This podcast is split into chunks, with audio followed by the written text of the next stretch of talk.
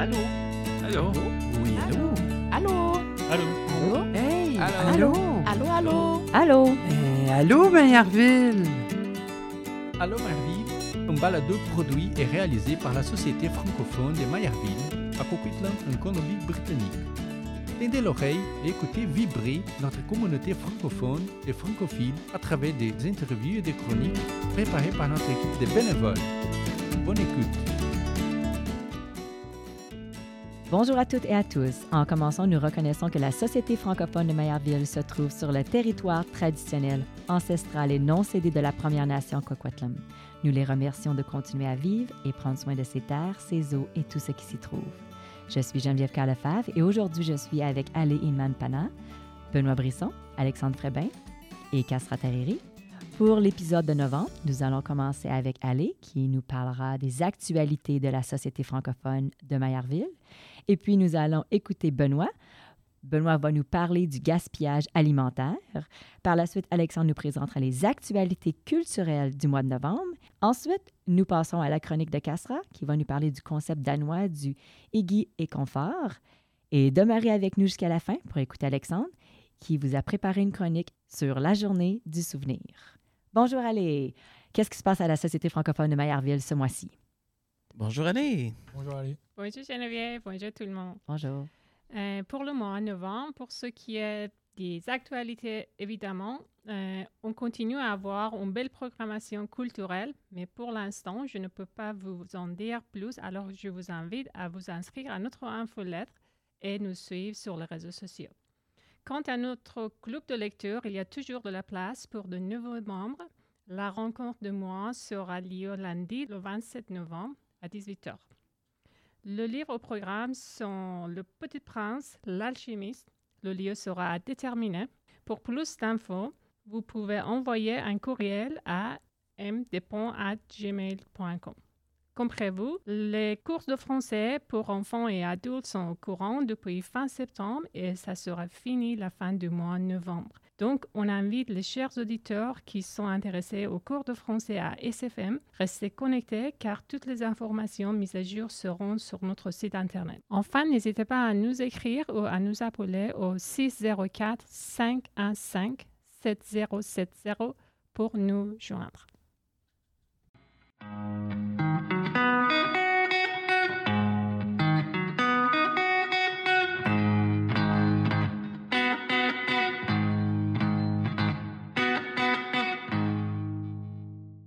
Merci Ali. Je me retourne vers Benoît qui va nous parler du gaspillage alimentaire.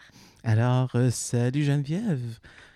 Comme nos auditeurs le savent déjà, et d'ailleurs, euh, toutes les tribunes en parlent, euh, le prix du panier d'épicerie a connu des augmentations records. Ça, c'est du jamais vu depuis euh, 1980.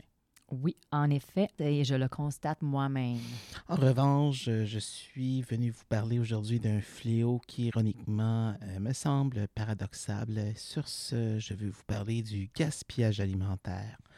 Alors, c'est un fait, selon les études menées par le groupe ProRec, euh, une entreprise en innovation et en recyclage alimentaire euh, située à Saint-Hyacinthe au Québec, euh, le Canada perd en moyenne 2,2 millions de tonnes d'aliments, ce qui représente une perte financière de plus de 17 milliards de dollars chaque année. Wow! Wow. Wow, Benoît, mais euh, là, pourrais-tu nous expliquer les causes? Oui, encore une fois, selon la même étude euh, du groupe euh, ProRec, euh, les racines du gaspillage alimentaire sont multiples, mais il y a trois types de catégories. On parle de surproduction, de mauvaise gestion des stocks et finalement les comportements de consommation. Donc, si on parle de surproduction versus les pertes, euh, il est important de noter que la surproduction alimentaire ne signifie pas nécessairement que tous les Canadiennes et Canadiens ont accès adéquat à des, aliments euh, nutritifs. La surproduction peut coexister avec la perte euh, alimentaire nette, qui fait référence à la nourriture qui est produite mais qui est gaspillée tout au long de la chaîne d'approvisionnement, et ce de la récolte à la distribution et à la consommation. Il y a également la mauvaise euh, gestion des stocks euh, ou le surapprovisionnement lorsqu'une entreprise ou un ménage achète en excès des produits alimentaires et que ceux-ci ne sont pas utilisés avant leur date de. Euh, ils finissent tout simplement par être détruits et jetés. ça, comme j'ai dit, ça peut se produire lorsque les stocks sont mal gérés, qu'on achète plus de nourriture que nécessaire pour réduire le gaspillage euh, alimentaire dû à une mauvaise gestion des stocks, euh, il est important de mettre en place euh, des pratiques efficaces de gestion des inventaires, former le personnel à ces pratiques et surveiller de près les niveaux de stock pour s'assurer qu'ils soient optimisés. Il existe des logiciels de gestion des stocks et peuvent également être utiles pour suivre les dates de péremption et les niveaux de stock euh, en temps réel euh, et également de plus encourager les entreprises et les organismes de faire les dons d'excédents alimentaires aux banques alimentaires et aux organismes euh, caritatifs pour qu'ils puissent contribuer à réduire ce gaspillage. dans l'Union européenne, plusieurs lois et initiatives ont été mises en place pour contrer le fléau en France, par exemple, la loi Garot de 2016 interdit aux grandes surfaces de détruire les invendus alimentaires euh, consommables.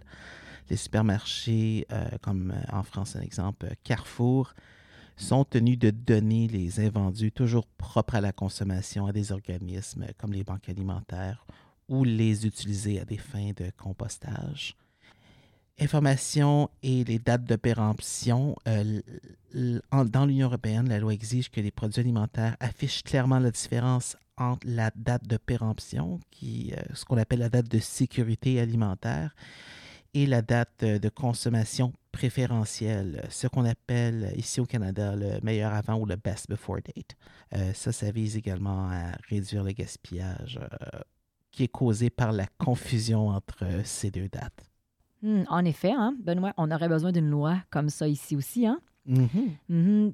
Dis-moi, Benoît, euh, qu'est-ce que nos auditeurs peuvent faire eux-mêmes pour éviter le gaspillage alimentaire? Bien, il existe euh, plusieurs euh, façons. Bon, la première est de dresser un inventaire alimentaire, ce dont nous avons déjà à la maison, faire une liste d'épicerie, ne pas aller faire ses courses le ventre vide. je crois que nos parents nous l'ont à maintes fois répété. La deuxième est que si vous êtes une personne euh, qui aimait profiter des aubaines en achetant en grosse quantité, apprenez à les conserver euh, correctement en effectuant euh, vos recherches. Donc, chaque aliment est différent. moi, personnellement, ce qui a fonctionné de mon côté, c'est la machine à mettre les aliments sous vide. par exemple, je suis capable de conserver les aliments jusqu'à six mois au réfrigérateur et de deux à trois ans au congélateur.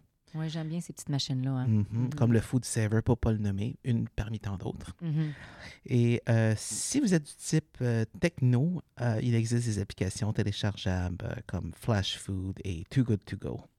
Flash Food est une application mobile conçue pour lutter contre le gaspillage en permettant aux utilisateurs d'acheter des aliments à prix réduit qui seraient autrement dit jetés par les épiciers et les supermarchés. C'est ce qu'on appelle euh, avoir aller chercher une boîte à surprise euh, à moindre coût. Et euh, il y a également Too Good To Go. Ça, c'est une application mobile populaire qui lutte, encore une fois, contre ce genre de gaspillage, mais très plutôt populaire en restauration.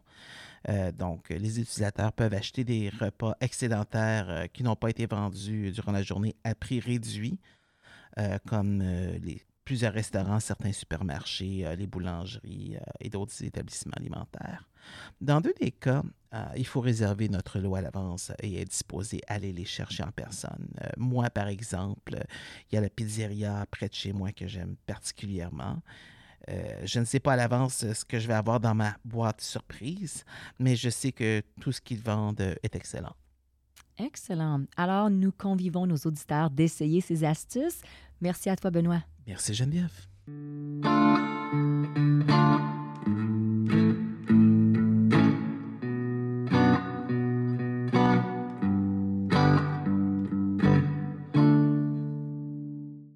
On passe aux actualités culturelles du mois de novembre avec Alexandre. Bonjour Alexandre. Bonjour Geneviève, merci. Alors, euh, qu'est-ce qui se passe ce mois de novembre euh, dans la région de Métro Vancouver? Ben, c'est le 11 novembre, la jour du souvenir. Mhm. Oui, Oui. et on va en parler après. Oui, ah, ok, ok, ok. Pour l'instant, on va surtout parler de bière. Ah! Euh, alors, pour les amateurs de la bière à Vancouver, peuvent profiter du North Shore Craft Beer Week du 2 au 14 novembre. Ce festival de la bière est dédié aux brasseries du North Shore, avec plus d'une dizaine d'entre elles, plus une cidrerie et une distillerie qui présentent leurs dernières nouveautés au public. La semaine de la bière débutera le 2 novembre avec une soirée de lancement dans le Historic Shipyard District, avec des food trucks, de la musique, des prix et des jeux. Du 3 au 14 novembre, diverses brasseries locales organiseront leurs propres événements. Parmi les participants, on peut compter Bridge Brewing, Beer Brewing, Wide Eye Brewing, Windfall Cider et Copper Penny Distilling. Euh, me concernant, je me souviens pas vraiment de la dernière fois que j'ai bu une- un cidre. Euh, Aimez-vous le cidre? Oui, bien sûr. Oui, bien sûr. Que pensez-vous du whisky? Hmm, moi, je passe mon tour pour le whisky. Ouais. Ça fait quand même un certain temps que j'ai pas pris un whisky, mais peut-être que d'ici les fêtes, euh, ou peut-être durant les fêtes, je vais peut-être avoir l'occasion. Je dirais peut-être pas non durant les fêtes. Ok, bon, peut-être que la, première, la prochaine partie est pour toi alors. Euh, Vancouver accueille également le Hopscotch du 20 au 26 novembre, un festival dédié aux amateurs de whisky, de spiritueux et de bières haut de gamme. Le festival existe depuis 28 ans et aura lieu au Forum PNI. Il y aura une grande salle de dégustation présentant plus de 250 variétés d'alcool. Les visiteurs peuvent également assister à des masterclass de whisky pour siroter, goûter et découvrir certaines des meilleures marques du monde. L'événement de cette année devrait attirer plus de 7500 participants. Pour plus d'informations sur le programme complet et les billets, visitez hotscotchfestival.com. Assez avec les boissons, on va maintenant parler de films. Novembre est également un mois idéal pour les cinéphiles notamment ceux qui aiment les films d'aventure. Le Festival international du film de montagne de Vancouver présentera la meilleure sélection de films d'aventure et se tiendra au Rio Theatre d'East et au Centennial Theatre de North Van du 14 au 19 novembre. Il existe une grande variété de films disponibles pour les amateurs de plein air, y compris ceux qui présentent des productions d'aventure, de vélo, d'escalade, d'environnement, de sports d'hiver et autochtones. Vous pouvez trouver plus d'informations sur le Festival international du film de montagne de Vancouver sur vimff.org. Et enfin, ma suggestion préférée pour novembre, The East Side Culture Crawl, qui se déroule du 16 au 19 novembre. Durant ces quatre jours, des artistes talentueux de l'East Van de Vancouver ouvrent leurs ateliers au public. Vous pouvez vous attendre à avoir une variété d'œuvres d'art, notamment des peintures, des bijoux, des sculptures, des meubles et des photographes. La meilleure partie, vous allez me demander. L'événement est entièrement gratuit. Il sera concentré sur la section d'Isvan qui comprend Columbia Street, la deuxième avenue, Victoria Drive et le Waterfront. Pour une fois qu'on a quelque chose euh, qui est gratuit en ville. Exactement, j'étais pour dire ça. Wow. Ouais, faudra forcément y aller.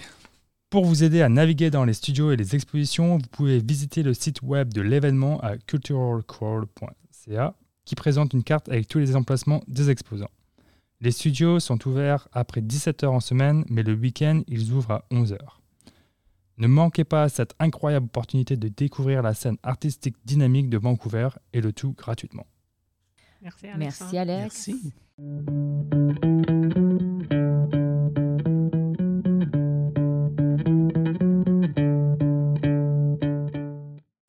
Aujourd'hui, Cassera nous parle de Ouga et confort, adopter la méthode danoise pour échapper le blues de l'automne. Vas-y, Cassera, on t'écoute. Salut Geneviève et bonjour à tous. Est-ce que quelqu'un sait ce que signifie Huga? En avez-vous entendu parler? Pas du tout, non? jamais Non. entendu parler. Mm. Personnellement, je ne savais pas. J'ai recherché des informations sur Changing Leaves, Changing Lives et sur les effets psychologiques et émotionnels des changements de saison lorsque j'ai découvert ce mot. Le mot Huga se remonte à environ 1800 et diverses définitions de Huga peuvent être retracées jusqu'au Moyen Âge, où un mot similaire en vieux norrois signifie protéger du monde extérieur. Écrit H-Y-G-G-E, prononcé Huga. C'est un terme danois qui englobe un sentiment de confort, de bien-être, de contentement et de convivialité, souvent associé à la création d'une atmosphère chaleureuse et accueillante. Il va au-delà d'un simple mot, c'est un concept culturel profondément enraciné dans la société danoise. Le Huga consiste à savourer le plaisir simple de la vie et à trouver de la joie dans le moment du quotidien. Intéressant, Kassra. Dis-moi en plus à ce sujet. Quels sont les éléments clés du yoga? Les éléments clés du yoga comprennent 1. Confort. S'endurer des choses douces et confortables comme des couvertures chaudes, des coussins moelleux et des vêtements douillets. 2. Chaleur. Rester au chaud en utilisant des bougies, des cheminées et des boissons chaudes comme le chocolat chaud ou le thé. 3. Connexion. Passer du temps de qualité avec des amis et des proches. Entretenir des relations étroites et favoriser un sentiment de communauté. 4. Simplicité. Simplifiez votre vie en vous débarrassant du superflu et en vous concentrant sur ce qui compte vraiment pour vous. 5. Nature. Appréciez la nature et les beautés naturelles, même de manière simple comme en promenade au parc. 6. Pleine conscience. Être présent dans l'instant, savourer les expériences et les petites joies de la vie. Le Huga implique souvent des moments informels en famille ou entre amis proches. En général, cela se passe à la maison ou dans un endroit calme, ou peut-être lors d'un pique-nique pendant les mois d'été. Cela implique généralement de partager un repas et du vin ou de la bière, ainsi que du chocolat chaud et un bol de bonbons si des enfants sont présents. Il n'y a pas d'agenda. Vous célébrez les petits joies de la vie ou discutez peut-être de sujets plus profonds. C'est l'occasion de se détendre et de prendre les choses à un rythme tranquille. Kassra, as-tu dit que le Huga est un concept culturel danois? Donc, je peux deviner pourquoi, mais peux-tu me dire pourquoi? Le Huga est souvent associé à la saison d'hiver, car les Danois l'utilisent pour lutter contre leur hiver danois long sombre et froid. Il peut être appliqué toute l'année et est une philosophie qui encourage les gens à créer une atmosphère chaleureuse et accueillante chez eux et dans leur vie. Il s'agit de trouver le bonheur et la satisfaction dans les petites choses et de cultiver un sentiment de bien-être. Merci de m'avoir écouté et j'espère que nous pourrons apprendre et appliquer le concept de Huga dans notre vie. Merci, Kassra. Vraiment belle chronique.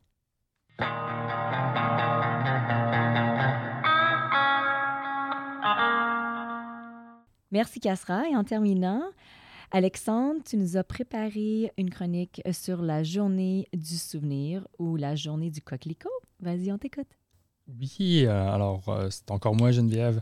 Euh, novembre, il y a aussi un autre événement et on va parler du 11 novembre.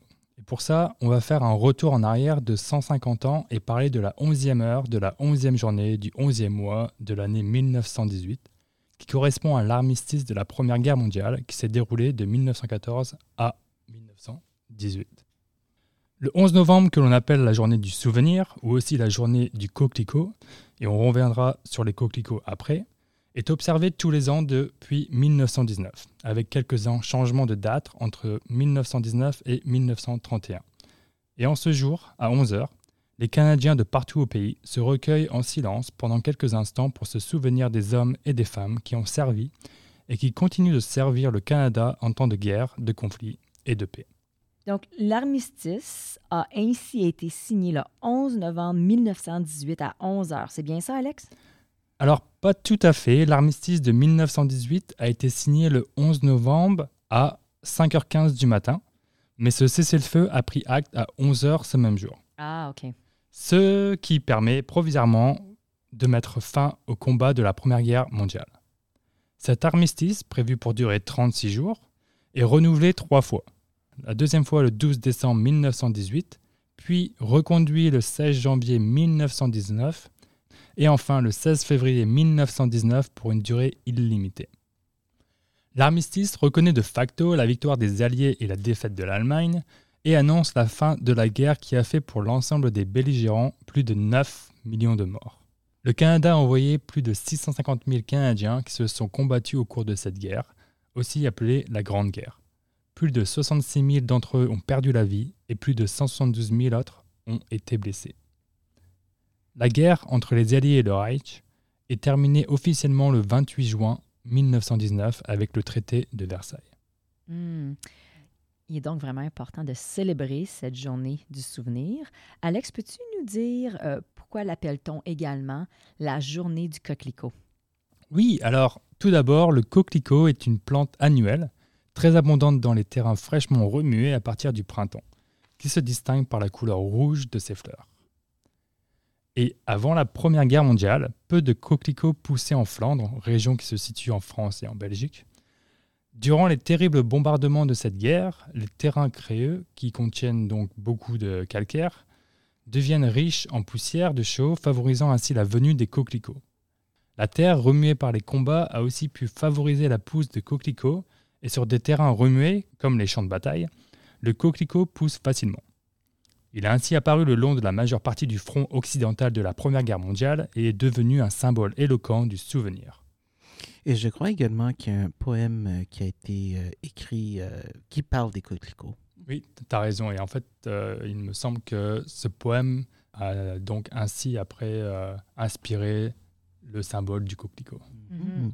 En plus de leur signification symbolique, les coquelicots sont parfois utilisés à des fins médicinales et culinaires. Je ne sais pas si vous saviez ça, Non. mais les graines de pavot issues d'une espèce différente, mais du même genre, sont utilisées dans la cuisine, dans certaines cultures. hein. Benoît, je suis sûre que ça va t'intéresser ça. Mhm. Cependant, il est important de noter que certaines variétés de coquelicots peuvent être toxiques et ne doivent pas être consommées.